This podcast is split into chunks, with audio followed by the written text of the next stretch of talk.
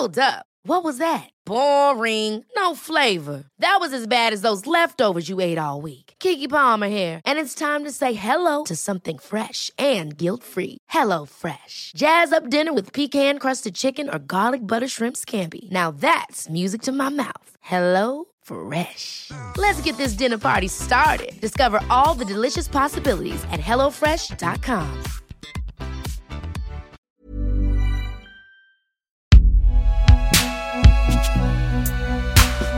Binge Audio présente. Salut, c'est Thomas Rozek. Je considère qu'on on vit dans une société où, le- où la violence systémique est très forte, violence économique, euh, violence politique. C'est même pas le problème de la violence légitime euh, et qui, et qui la possède, c'est qui a la légitimité pour dire qui est violent.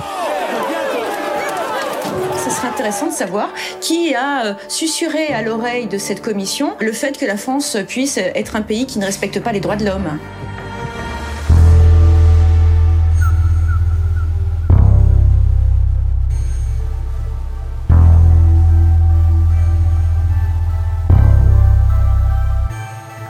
Comme promis, suite et fin de notre discussion entamée dans l'épisode précédent avec mon confrère David Dufresne, toujours autour de son documentaire Un pays qui se tient sage qui sera dans les salles le 30 septembre prochain. Un film, on l'a dit, où la question du maintien de l'ordre, de la violence policière est omniprésente. Un film dur, parfois, brutal, comme le sont de plus en plus souvent les forces de l'ordre, mais un film qui n'est pas pour autant un constat noir et désespéré sur une démocratie à bout de souffle. C'est plus subtil. Et même, aussi paradoxal que ça puisse paraître vu le sujet, n'est pas dénué d'espoir.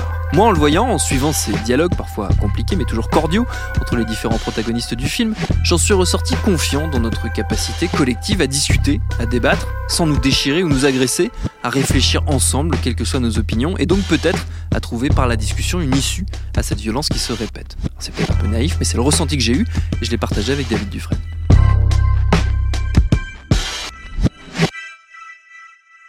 Ah bah ça, ça me fait super plaisir que tu aies ressenti ça, parce que c'est l'enjeu du film. Hein. C'est l'idée de dire, euh, on peut venir avec, euh, avec nos, nos partis pris, euh, on peut venir avec nos convictions, etc., mais on peut quand même un peu discuter, quoi. Et c'est un film qui s'oppose en réalité au déversoir de bêtises des chaînes d'infos. C'est-à-dire que là où les chaînes d'infos sont dans la punchline, bah nous on est dans la réflexion quoi. Euh, donc il y a des gens qui sont vraiment dans le film, qui sont en désaccord euh, total, mais il y a quand même une discussion.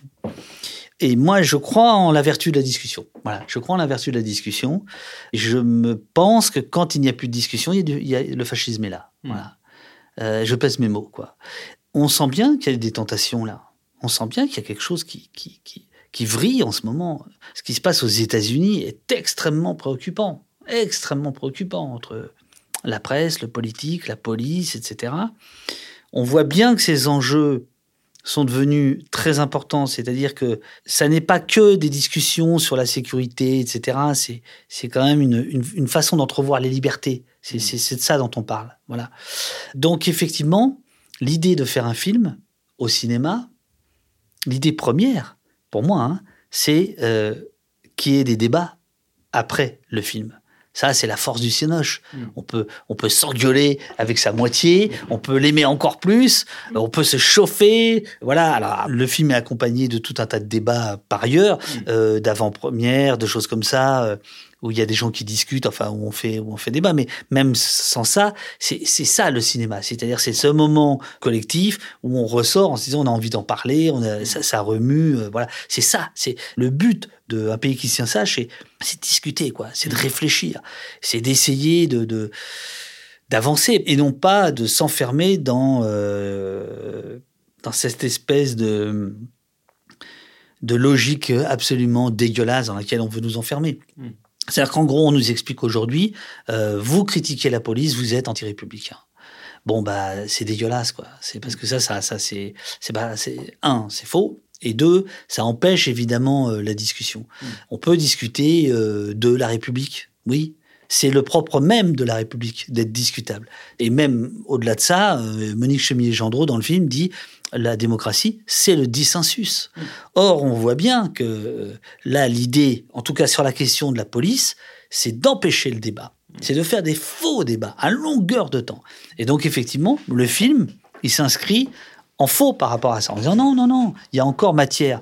Alors après, il y a des gens qui ne veulent pas parler. Après, il y a des gens qui sont euh, enfermés dans leur, dans leur logique, etc. Bon, ben voilà, c'est comme ça, mais ça m'empêchera pas d'y croire.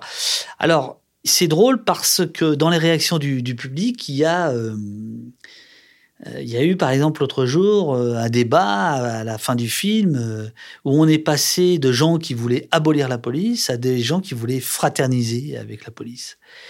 Et ça, j'ai trouvé ça assez fort Hmm. que le même film puisse euh, susciter, le film, évidemment, tout ce qu'on amène en, allant voir le film, hein, que ça puisse susciter deux, euh, deux options aussi euh, opposées finalement, mais qui sont réunies par l'idée de il faut réfléchir à ces questions-là. En gros, la police doit pas, on ne doit pas la laisser à la seule police. Voilà. voilà. Et non plus aux seuls politiques dont on voit bien, là, euh, ministre après ministre, que euh, les types sont complètement à la ramasse des policiers. C'est-à-dire qu'ils sont avec eux, quoi. Ils ne sont pas au-dessus d'eux, ils sont avec eux.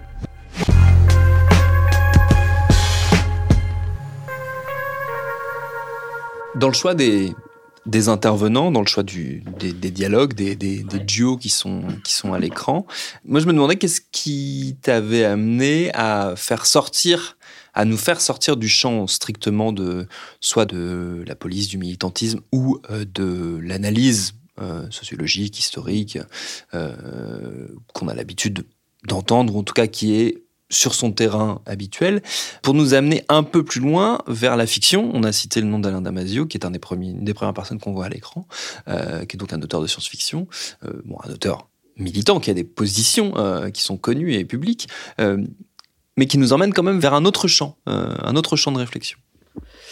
Oui, mais euh, pour cette raison, c'est-à-dire que il existe, euh, c'est presque un genre aujourd'hui. il existe des films de, de, victimes mm. où des victimes des violences policières racontent ce qui leur arrive. Il existe depuis toujours Télépimpon, hein, c'est-à-dire les flics qui parlent des flics. Il existe des euh, prétendus débats avec euh, trois contre-vérités, deux mensonges et dix approximations et au milieu un chercheur qui essaye de, de, nuancer. Bon, voilà. Euh, bah évidemment, il fallait sortir de tout ça, quoi. Il fallait faire exploser tout ça. Euh, donc, euh, euh l'idée, c'est de, faire appel à des gens qui réfléchissent à ces questions-là et dont le poste d'observation n'est pas forcément attendu, quoi. Voilà. Et donc, effectivement, quand euh, Alain Damasio euh, parle, il réfléchit aux mots, au sens des mots, donc au sens de la violence. Donc là, il cite Genet euh, qui oppose violence à brutalité. Et là, à ce moment-là, le, bah, film s'ouvre. Euh, voilà, c'est ça l'idée. C'était d'aller chercher des gens qui n'étaient pas euh, forcément attendus. Alors après, le choix, c'est simplement un jour, j'avais fait un débat avec Alain Damasio et, et j'avais trouvé le mec formidable. Quoi. Je l'avais trouvé super. D'abord sympa.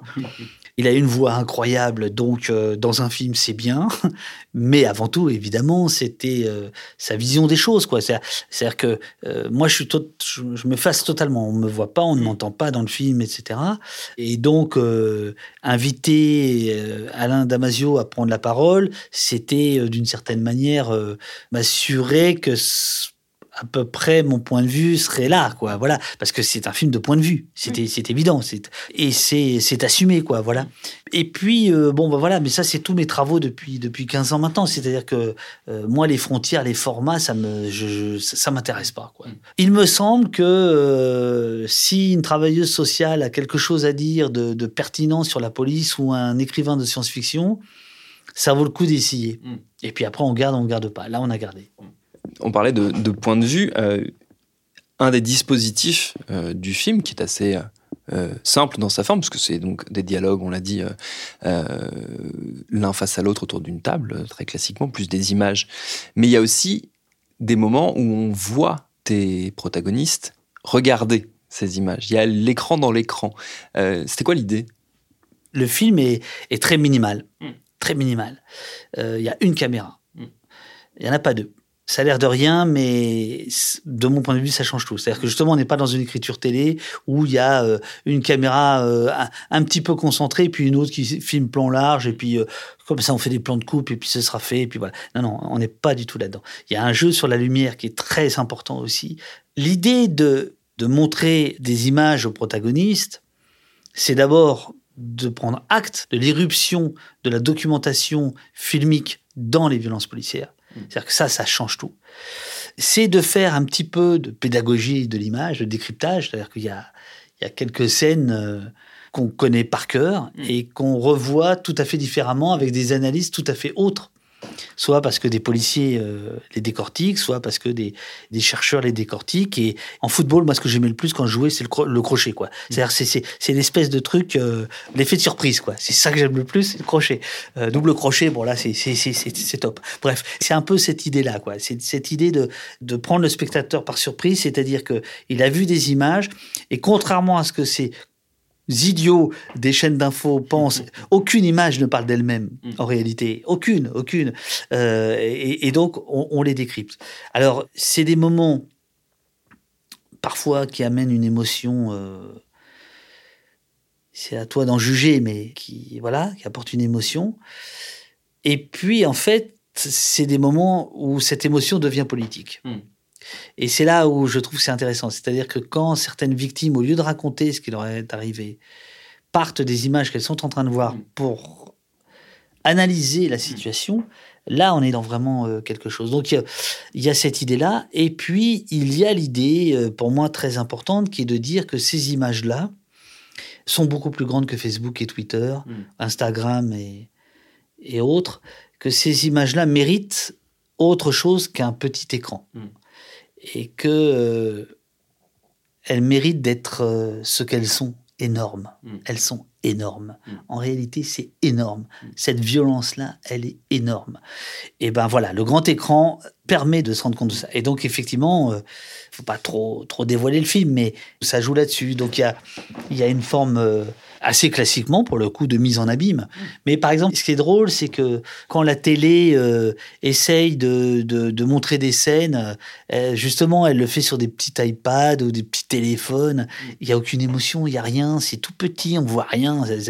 On filme dans un écran moyen, un tout petit écran. Bon, là, c'est l'inverse. Là, on projette en immense, des, a priori, des petites images, mais qui, qui ont valeur historique. Je veux dire, euh, le, Jérôme Rodriguez qui filme euh, en direct euh, Place de la Bastille quand il va perdre son œil, il y a un effet de caméra en réalité mm. qu'on n'a pas vu quand on l'a regardé en petit.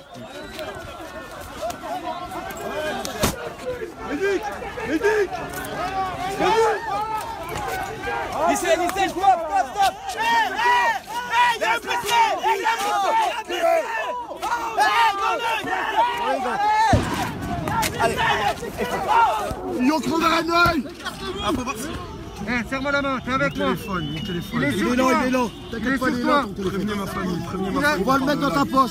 Prenez ma famille dans, la, dans le live. Prenez ma famille dans le live, s'il vous plaît. sûr Prévenez ma famille dans le live. Ah, on va s'en occuper, on va s'en occuper, t'inquiète pas. T'énerve pas, on va s'en occuper. Suis avec toi, Jérôme. On est là. Et là, en grand, ça surgit. C'est-à-dire que tout d'un coup, il y a, je laisse la surprise aux gens, mais il y a des éléments dans l'image qui sont absolument mm. euh, bouleversants. Quoi. Mm. Voilà.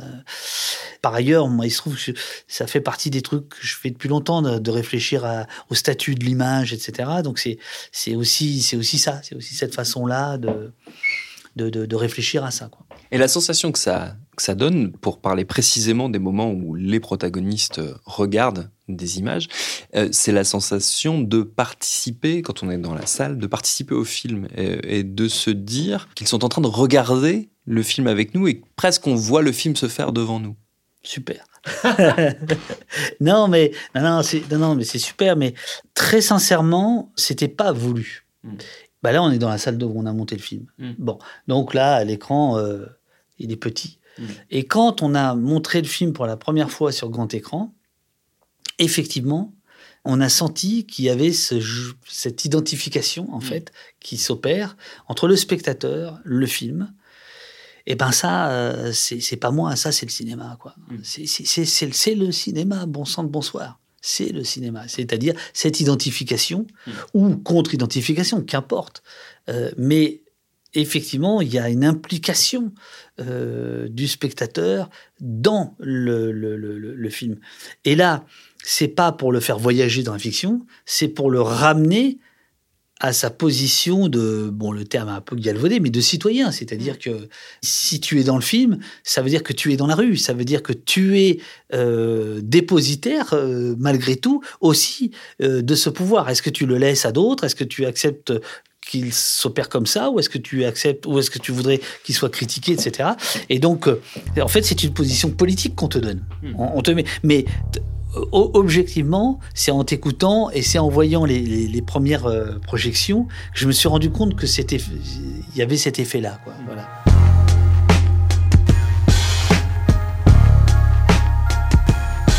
Et je l'ai dit répété, mais je le redis quand même, un pays qui se tient sage, c'est à voir au cinéma à partir du 30 septembre. Allez-y et débattez-en, c'est fait pour ça.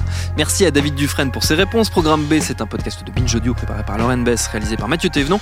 Abonnez-vous sur votre appli de podcast préféré pour ne manquer aucun de nos épisodes. Facebook, Twitter, Instagram pour nous parler. Et à demain pour un nouvel épisode.